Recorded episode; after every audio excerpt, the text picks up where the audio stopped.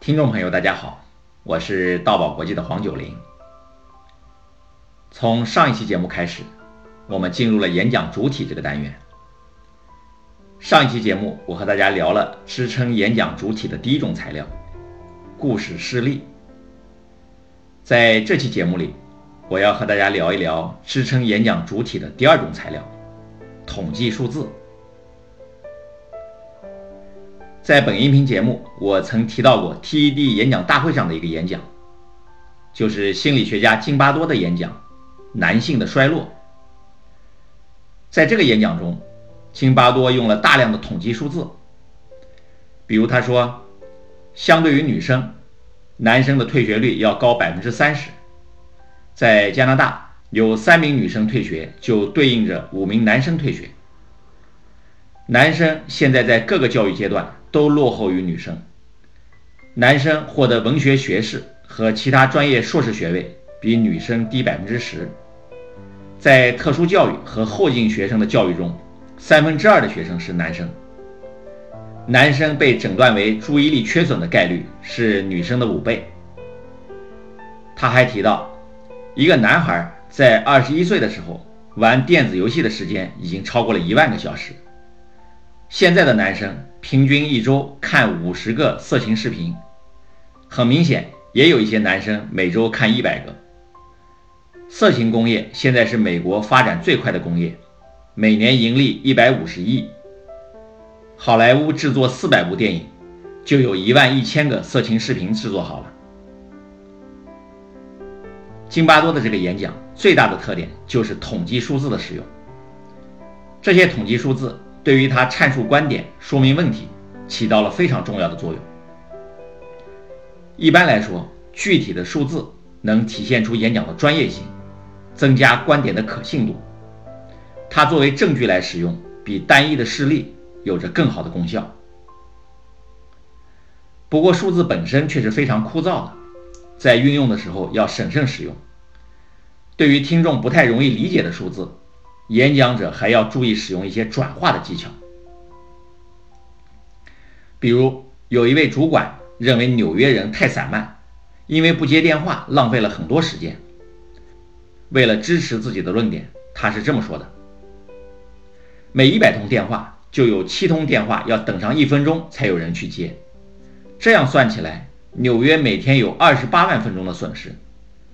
那半年的损失有多少呢？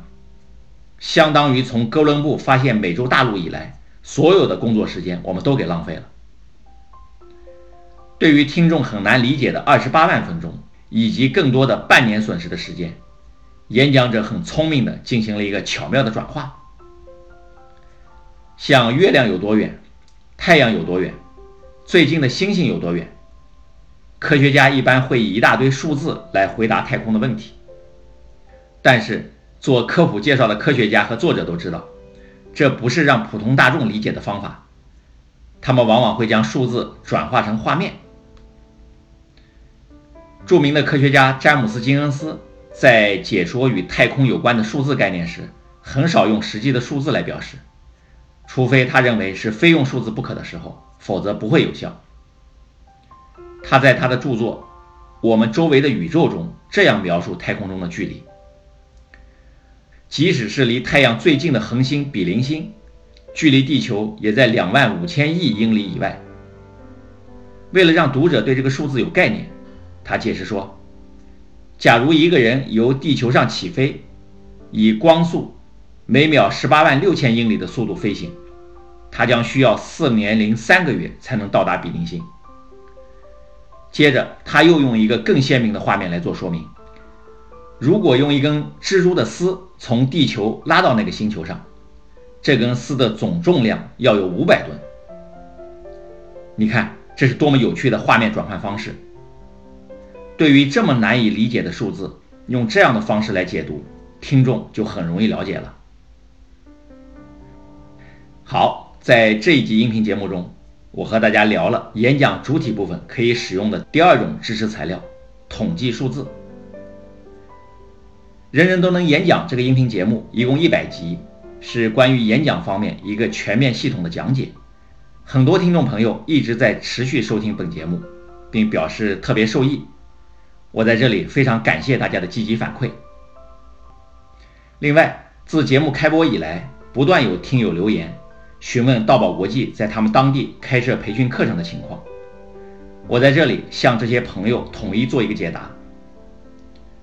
道宝国际目前正在招募全国范围的合作代理人，希望通过和当地的合作伙伴合作，能尽快将课程开到听友们所在的城市，以方便有需要的听友就近参加训练。请这些听友继续关注微信公众号“道宝演讲”，在那里大家能获得最新的全国开课信息。好，今天的节目就到这里。大爱能言，善道为宝。我们下一期节目再见。